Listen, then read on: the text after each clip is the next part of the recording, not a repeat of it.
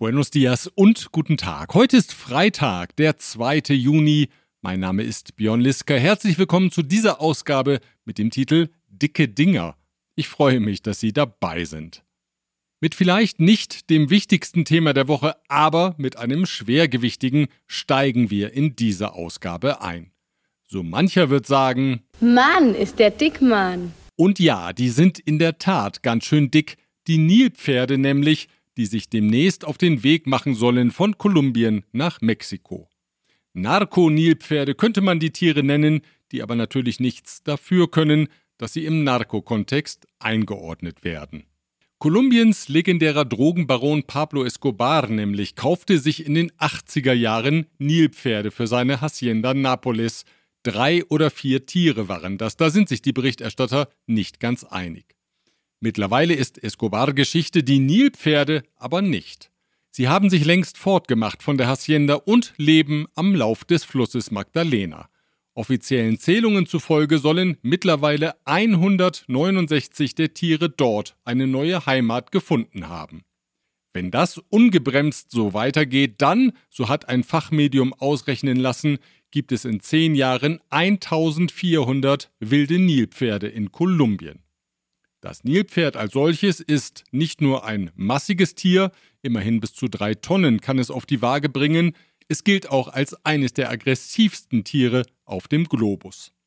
Das Zusammenleben mit anderen Arten, mit dem Menschen und mit dessen Autos, es dürfte immer komplizierter werden, wenn die Population derart anwachsen sollte. Sterilisierungsprogramme sind kompliziert und sehr teuer. Eine Jagd auf die Tiere übrigens von zwei deutschen Jägern und Kolumbiens Militär durchgeführt, stieß auf große Kritik. Nun will man die Nilpferde möglichst rasch außer Landes bringen. 60 sollen nach Indien ausgeflogen werden, 10 nach Mexiko und skurrilerweise just in die Nähe des Dorfes Jesus Maria in Sinaloa, in dem sich die Söhne des Drogenbosses Joaquín El Chapo Guzmán zeitweise versteckt hielten. Dort gibt es den Naturpark Ostok, wo kranke und nicht artgerecht gehaltene Tiere gepflegt und auf die Auswilderung vorbereitet werden. Unter anderem leben dort ein früherer Zirkuselefant und mehrere der im Süden von Mexiko-Stadt beschlagnahmten Löwen und Tiger, über die wir im vergangenen Jahr in diesem Podcast berichtet hatten.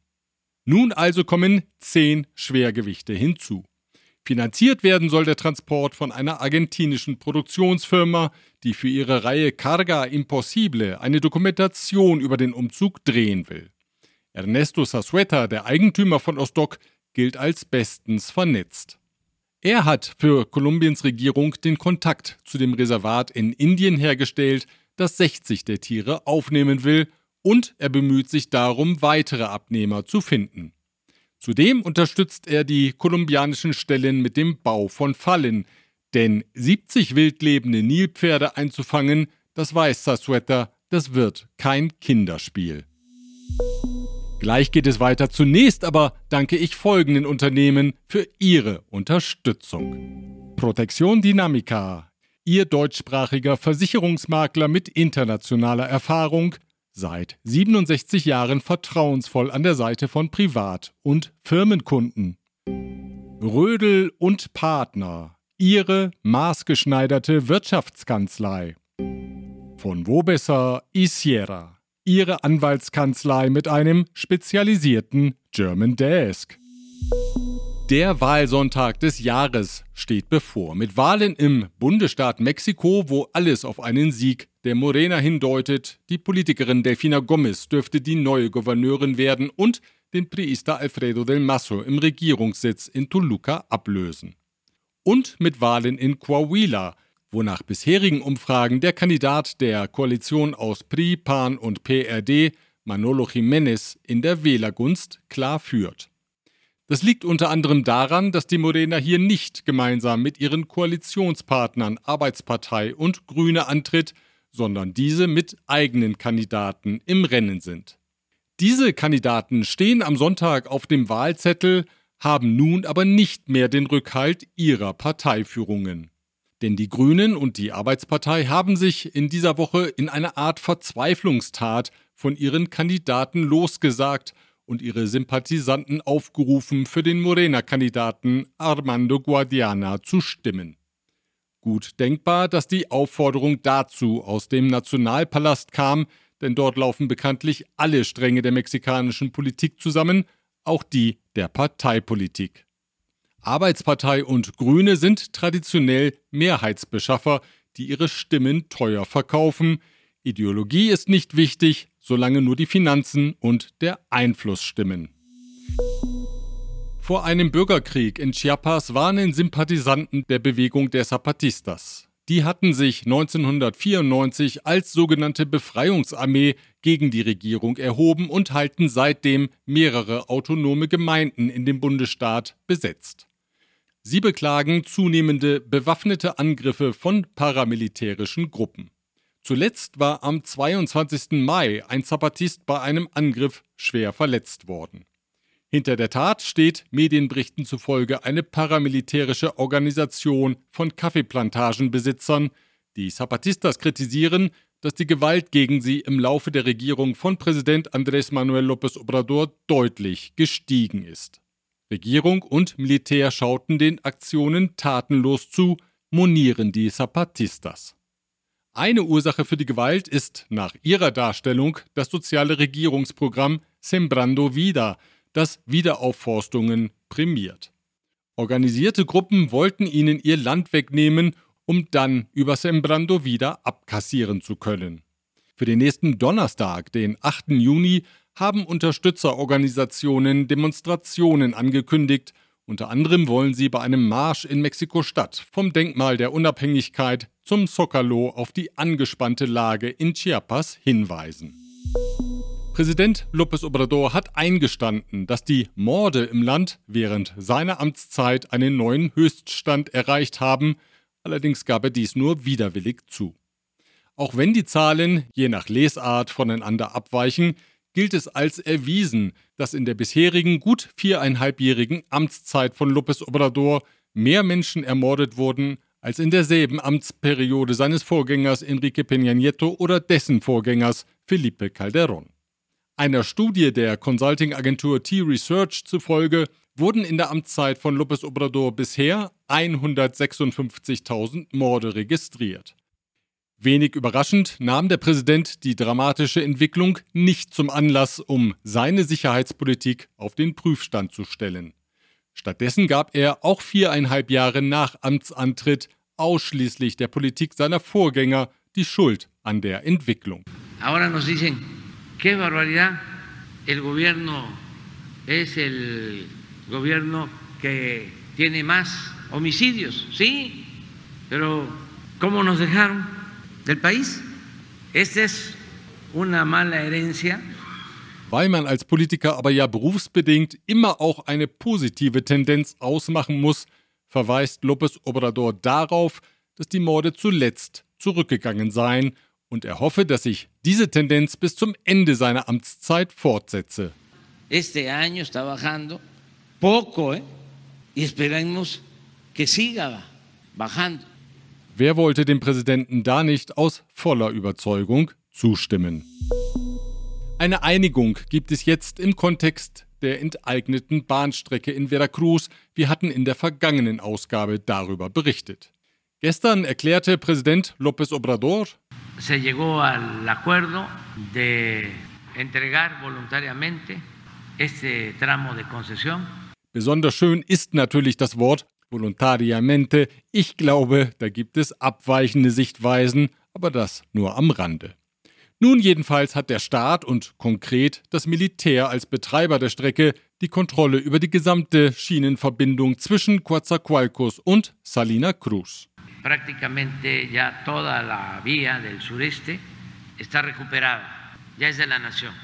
Und wie wurde nun der bisherige Konzessionsinhaber Grupo Mexico bzw. dessen Güterzugunternehmen Ferrosur entschädigt?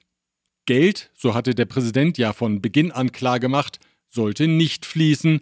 Stattdessen darf Ferrosur die Isthmus-Bahnstrecke befahren Zudem bekommt Ferrosur eine um acht Jahre verlängerte kostenfreie Konzession, die dem Unternehmen die Nutzung des Streckenabschnitts vom Isthmus auf der Höhe von Medias Aguas zum Hafen von Veracruz sichert.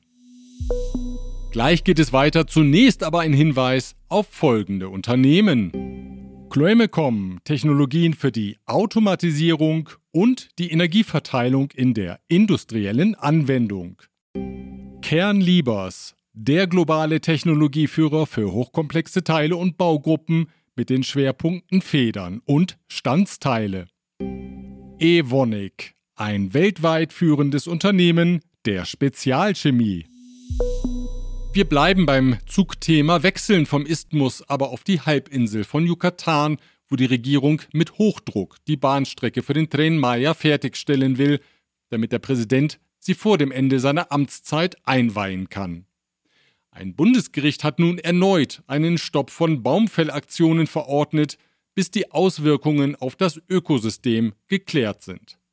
Präsident López Obrador hat den Baustopp zurückgewiesen und beharrt darauf, dass seine Regierung im Recht sei, den Bau der Strecke fortzusetzen.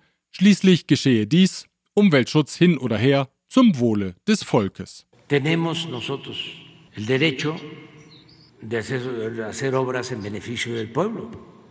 Der Präsident warf der Richterschaft vor, mit dem angeordneten Baumfellstopp einen technischen Staatsstreich durchzuführen. Zumindest auf dem Streckenabschnitt bei Balancan in Tabasco braucht es gar keinen Richterspruch, um die Arbeiten ruhen zu lassen. Dort nämlich sind die Arbeiter jetzt in einen Streik getreten, sie beklagen die schlechte Bezahlung und einen zu großen Arbeitsdruck. Beides ist beim Bahnbau gar nicht gut, wusste schon der deutsche Sänger Gunther Gabriel. 17 Kilometer lang wird der neue Strang und irgendwann fährt hier einmal ein Zug. Für harte Arbeit wenig Lohn, am liebsten liefe ich davon und ich hab längst bis oben hin genug. Regen, Sturm und Sonnenschein, das ist hier ganz egal, denn in drei Wochen muss die Strecke stehen. Am Abend sind wir völlig down und zu kaputt für Schnaps und Frauen, wenn wir in der Bellblechbude schlafen gehen. Und da wir beim Thema Streik sind, ein Teil des Bodenpersonals der Luftfahrtgesellschaft Volaris hat angekündigt, ab Sonntag zu streiken. Damit wollen die Mitarbeiter die Auszahlung der gesetzlich vorgeschriebenen Gewinnbeteiligung durchsetzen.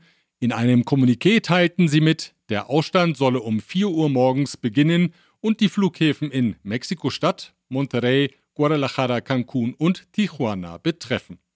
Die Gewerkschaft unterstützt den Ausstand nicht.